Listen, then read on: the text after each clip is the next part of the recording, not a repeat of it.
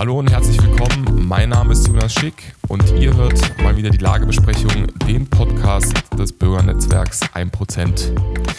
Die Bundestagswahl wirft ihre Schatten voraus. Wir sind jetzt schon Anfang 2021 und im Herbst wird aller Voraussicht nach äh, gewählt. Hoffen wir mal auch ganz normal in Wahllokalen und nicht nur über eine Briefwahl, weil man irgendwelche Corona-Pandemie vor, ja, Vorgaben hat oder sich einfallen lässt, warum es denn nur als Briefwahl stattfinden soll.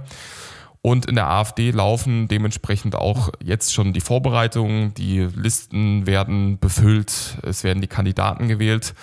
So auch in Sachsen. Da steht jetzt die Listenwahl, also die Wahl der Liste für den Bundestag steht jetzt am Wochenende an. Und einer der Kandidaten ist Thomas Lazinski von der JA, Hauptkandidat der JA, der auf die Liste soll, und Stadtrat in Dresden. Lazinski, Herr Lazinski ist jetzt bei mir zu Gast. Ich freue mich, äh, Herr Lazinski, dass Sie sich die Zeit genommen haben. Und ja, mir jetzt erstmal sagen, warum Sie eigentlich der richtige Kandidat für den Bundestag sind. Ja, erstmal Hallo noch von meiner Seite. Ähm, ja, letztendlich ist ja das Problem gerade in Sachsen, dass wir ähm, ein relativ homogener ähm, Landesverband sind innerhalb äh, der Bundes-AfD.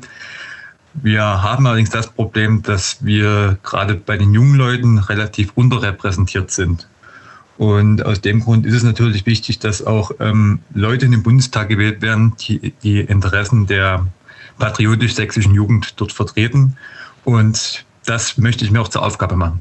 Unabhängig von Ihrem Alter geht es aber, also es geht ja wahrscheinlich jetzt nicht nur um Ihr Alter, was natürlich äh, ein Faktor ist.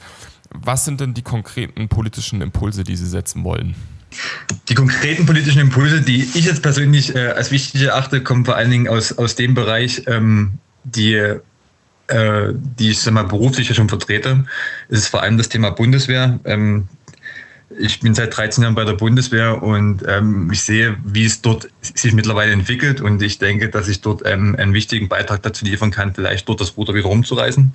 Ähm, die Probleme, die wir in der Bundeswehr haben, auch ähm, im Parlament offen anzusprechen und dort äh, für Verbesserungen zu sorgen.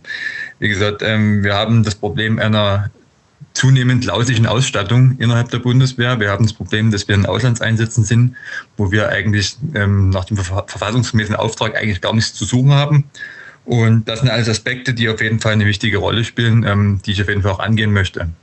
Ähm, weiter natürlich das Thema Familienpolitik, ähm, was mir mittlerweile sehr am Herzen liegt. Ähm, nicht nur, weil ich selbst demnächst wieder das zweite Mal Vater werde, sondern auch aus dem Grund, ähm, da es ja weitestgehend eine, sage ich mal, familienfeindliche Politik innerhalb Deutschlands ist für diejenigen Leute, die dann auch noch berufstätig sind. Und da muss auf jeden Fall noch was verbessert werden. Sie sind ja jetzt IT-Projektmanager bei der Bundeswehr. Ähm, ist da genau.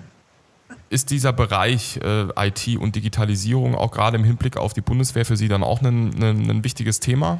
Also sagen wir so, die Digitalisierung äh, in, in der Bundeswehr ist auf dem guten Weg. Allerdings hat man auch hier ähm, lange Zeit die Entwicklung ähm, verschlafen, wie auch die Bundesregierung die Digitalisierung innerhalb Deutschlands komplett verschlafen hat. Ähm, man sieht es ja gerade infrastrukturell sind wir ähm, im Bereich der Digitalisierung, also ähm, wenn es darum aus, äh, um den Ausbau des äh, äh, Mobilfunknetzes geht oder auch äh, der Glasfaserinfrastruktur geht, ähm, absolutes Entwicklungsland.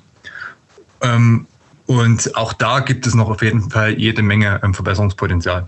Was wären dann die direkten Maßnahmen, für die Sie sich einsetzen würden, gerade um diese, ja, ent den Entwicklungsstatus, den Deutschland äh, bezüglich der Digitalisierung noch hat, äh, den zu überwinden? Ähm, ich sehe dort ein Problem, gerade beim Bereich Digitalisierung, dass das alles ähm, äh, ausschließlich über privatwirtschaftliche Unternehmen ähm, stattfindet. Ähm, es ist halt so, dass natürlich nur dort ausgebaut wird oder dass die Unternehmen halt nur dort ausbauen wirst, wo es für sie lukrativ ist. Ähm, das Problem, was wir allerdings haben, ist, dass wir ja gerade auch in Sachsen sehr viele ländliche Gebiete haben, wo wenige Leute wohnen, die dann wahrscheinlich ähm, auch in, in zehn Jahren wahrscheinlich noch keine äh, Glasfaseranbindung hätten. Ähm, die Förderprogramme, die es hier von Bund und Ländern gibt, sind hier nicht ausreichend, weil einfach mal die Firmen fehlen, dass die das überhaupt ähm, ausführen können. Und ich denke, dass hier auch der Staat wirklich da aktiv werden müsste, um selbst auszubauen. Und hier muss er halt noch dazu befähigt werden, weil auch da eigentlich, sage ich mal, bei den kommunalen Trägern einfach das Personal fehlt, um wirklich flächendeckend Glasfasernetz an jedes Haus zu bringen. Also quasi, dass der Staat Digitalisierung bzw. Die, äh, die Verfügbarmachung von schnellem Internet oder auch von Mobilfunk als äh, klassische Daseinsvorsorge versteht, die dann auch wirklich in die Fläche gebracht werden muss. Exakt. Das ist äh, eines der, denk, meiner Meinung nach, eines der wichtigsten Aspekte, um das Problem der Landflucht zu beheben. Ähm, wie gesagt, wir haben ja, das ist ein, ein, gesamtgesellschaftliches Problem, was man wirklich auch ganzheitlich sehen muss. Wir haben ja das Problem, dass wir, dass die Leute vom Land wegziehen und wir in der Stadt irgendwelche dann ähm, Mietexplosionen haben. Ähm, das kann man in meiner Auffassung damit lösen, dass man halt wirklich, sage ich mal, die infrastrukturelle Anbindung ähm, im, auf dem Land wesentlich verbessert. Und da muss es halt auch, wie gesagt, ähm, das Ganze zur staatlichen Aufgabe werden, weil, wie gesagt, ähm, private Unternehmen, ähm, die brauchen halt eine gewisse Anzahl an Einwohnern, damit es sich für die lohnt, überhaupt irgendwo in Infrastruktur zu investieren. Und ähm, deswegen auf jeden Fall als Element der Daseinsfürsorge das Ganze betrachtet werden muss.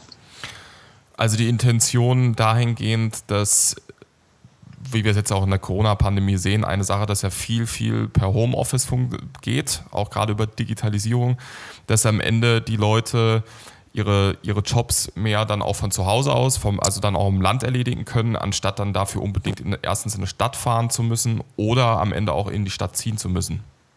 Genau. Da, darauf läuft es am Ende hinaus. Es ist ja nicht nur zwingend ähm, Homeoffice, es sind ja auch, sage ich mal, auch die, die, ja, die privaten Dinge, die man mittlerweile alle übers Internet ähm, ähm, lösen kann, unabhängig davon, ob wir jetzt gerade äh, zum, zum Zuhausearbeiten gezwungen sind oder nicht.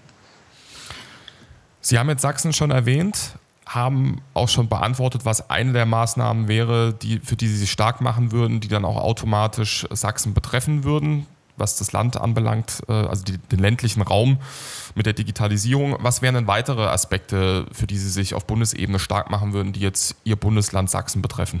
Natürlich ein weiteres wichtiges Thema ähm, für mich. Also wie gesagt, ich komme ja, ich bin ja Diplom-Ingenieur für Maschinenbau, ähm, komme also quasi aus der äh, aus der Fahrzeugecke, aus der Fahrzeugtechnik-Ecke auch und ähm, was natürlich ähm, mich bewegt und was, denke ich, auch in Sachsen sehr wichtig ist, ist das Thema ähm, Verkehrswende unter dem Deckmantel dieser Klimawende oder die angestrebte Verkehrswende, die letztendlich dazu führt, dass gerade in Sachsen massiv Arbeitsplätze vernichtet werden, ähm, weil man den, die Motorentechnik immer mal zurückdrängt, also die Verbrennungsmotorentechnik und stattdessen auf ähm, äh, Elektromobilität setzt, äh, die Rohstoffe braucht, die in Deutschland so gar nicht verfügbar sind. Das führt natürlich dazu, dass ähm, Produktionsketten und Lieferketten ähm, aus Deutschland ab quasi ähm, weggehen und am Ende dann dort entstehen, wo auch die Rohstoffe vorhanden sind, sprich China.